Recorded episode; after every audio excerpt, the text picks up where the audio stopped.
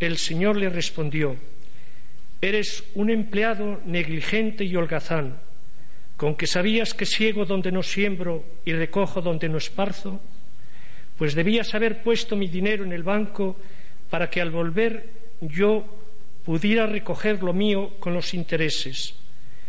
Quitarle el talento y dárselo al que tiene diez, porque al que tiene se le dará y le sobrará, pero al que no tiene se le quitará hasta lo que tiene. Y a ese empleado inútil echarlo fuera, a las tinieblas, allá será el llanto y el rechinar de dientes. Palabra del Señor. Es don Ricardo Blázquez, presidente de la Conferencia Episcopal Española y arzobispo de Valladolid, que nos dirige ya la homilía.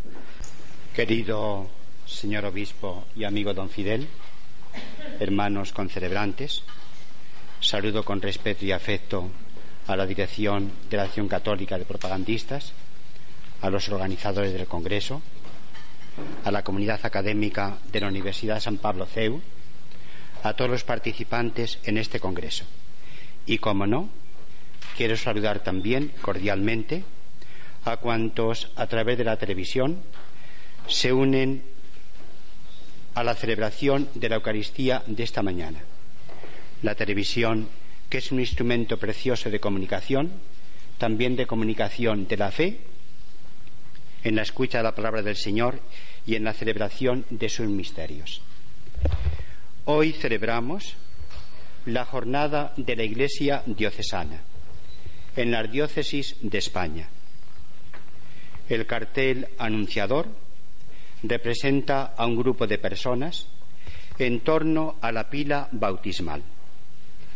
En el bautismo hemos renacido como hijos de Dios para formar una sola familia en la fe, que es la Iglesia. El Papa Francisco, con quien nos unimos esta mañana particularmente, nos preside a todos en la fe cristiana, en el amor a Dios y a los hermanos y también en la misión. Y el obispo en cada diócesis también ejercita el servicio de la presidencia a los fieles que le han sido confiados. Todos, queridos hermanos, formamos parte de la misma comunidad. Estamos llamados a participar fraternalmente que nadie se sienta ni distante ni excluido. Todos somos importantes. Es verdad, solo Dios es el imprescindible, el único necesario. Solo Dios basta, decía Santa Teresa de Jesús, cuyo quinto centenario del nacimiento estamos celebrando. La forma fundamental de participar en la comunidad cristiana es a través de la fe, de la celebración de la Eucaristía, del servicio caritativo y social, de la atención a todos los hermanos. Participamos en pensamiento, palabra y con obras pero vivimos la fe no aisladamente, sino en comunidad. La comunidad, la parroquia, necesita, querido hermano, querida hermana, necesita tu inserción vital y también tu colaboración personal, pastoral y, permitidme que lo diga también, económica. La sinceridad del corazón se manifiesta en todos los ámbitos de la vida. Tu parroquia, la Iglesia como conjunto, necesita la colaboración de todos para poder llevar adelante las tareas catequéticas, sacramentales, caritativas, misioneras y sociales. Tu colaboración va a unas manos seguras. Te agradezco lo que vienes haciendo y te pido también para la campaña de este año tu colaboración generosa. durante el mes de noviembre, desde la fiesta de todos los santos, continuando con la conmemoración de los fieles difuntos, las lecturas que terminamos de escuchar, la fiesta de Cristo Rey que pronto celebraremos y el comienzo del año litúrgico con el Adviento, nos habla de la meta de nuestra vida. Vamos viviendo a veces bastante desconsideradamente y es muy importante para calificar lo precioso de nuestra vida, también para suscitar en nosotros los sentimientos morales de responsabilidad, es muy importante que tengamos en cuenta la meta para la que hemos nacido. No habría camino realmente si no tuviéramos meta. Convertiríamos entonces nuestra vida en una especie de vagar para una parte y para otra, pero sin un sentido preciso. Hemos nacido todos, hemos sido creados para la vida eterna. No descuidemos la meta última de nuestra existencia.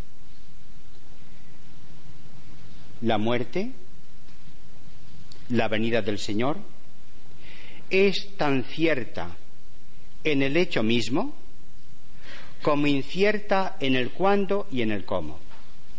Escuchamos en el Evangelio, los ladrones no avisan.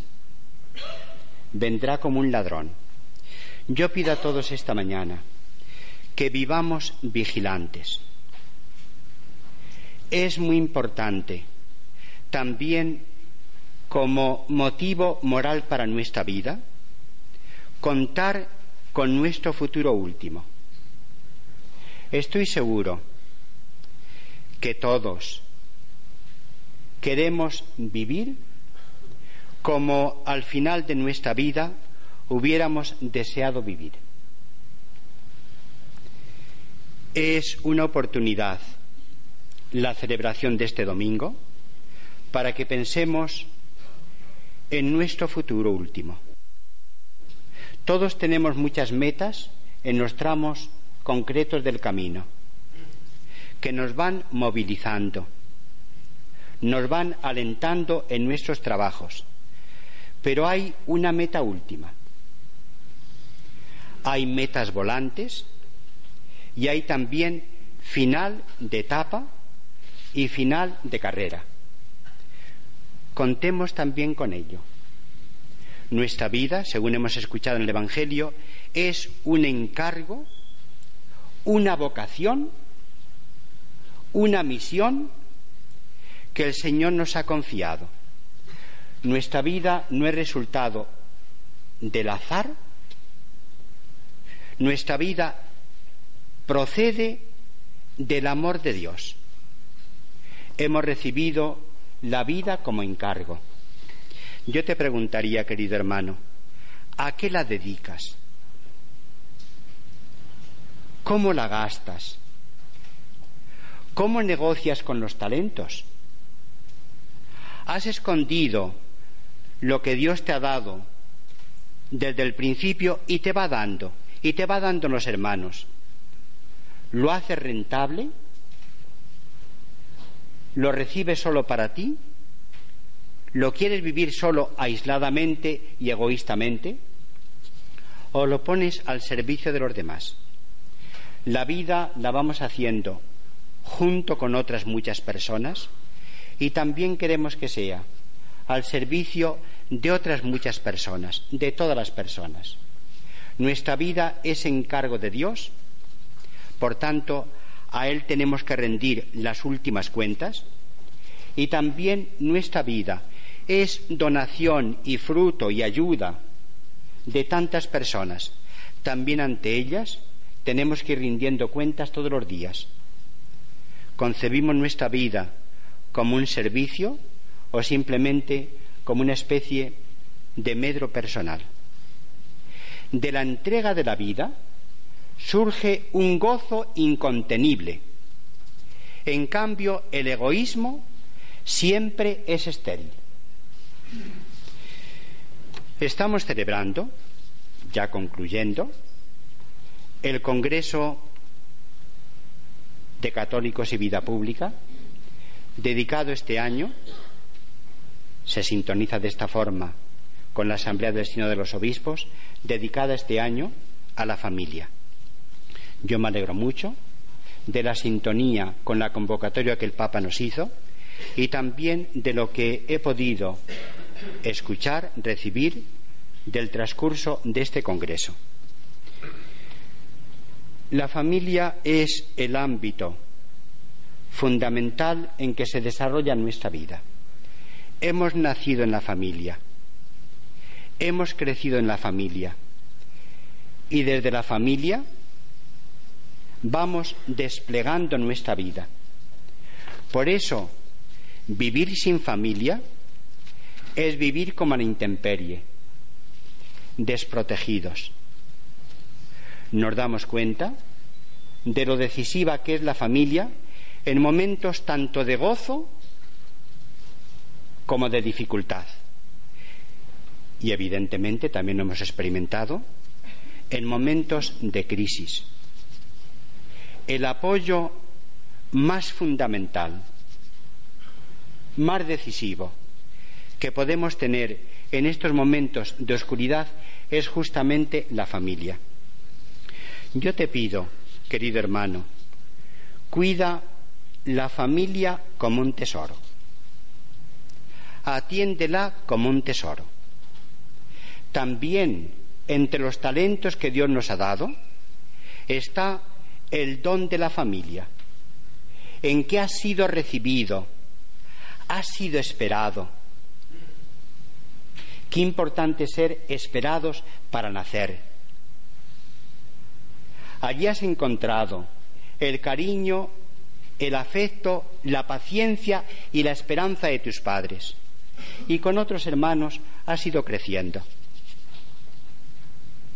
La familia, que básicamente es los esposos, padres y los hijos.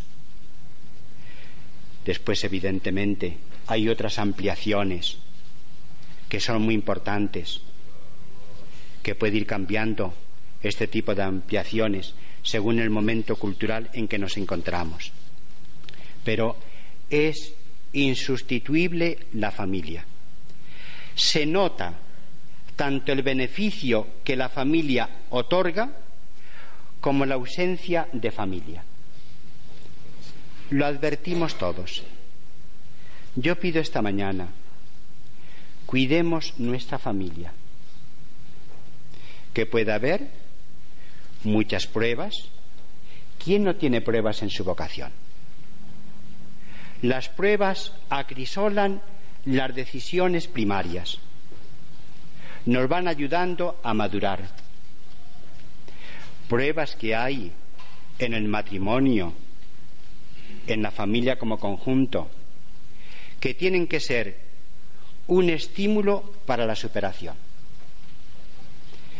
Permitidme que termine con una referencia a una experiencia personal que yo muchas veces he tenido. Qué bello es poder celebrar los 25, 50 años de vida matrimonial. Qué bello es. Y si se celebra, no es porque no haya habido dificultades, sino porque se han superado la maduración de la persona se va haciendo a lo largo del desarrollo de nuestra vida.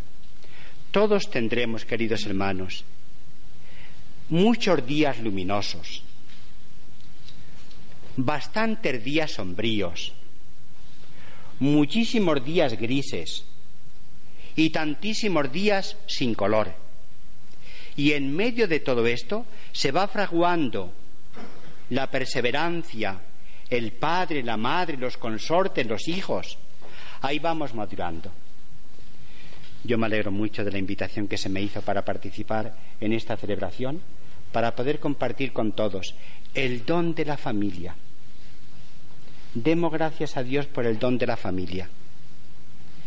los hijos, el regalo mejor que desean de sus padres es el amor de ellos unidos, el amor perseverante, el amor paciente, el amor que diariamente va recibiendo los tiempos según los diversos colores. Saludo de nuevo a los que a través de la televisión se han unido esta mañana a la celebración de la Eucaristía y, por supuesto, a todos los presentes. Que Santa María la Virgen nos enseñe a todos a hacer familia. Reina de la familia, ruega por nosotros.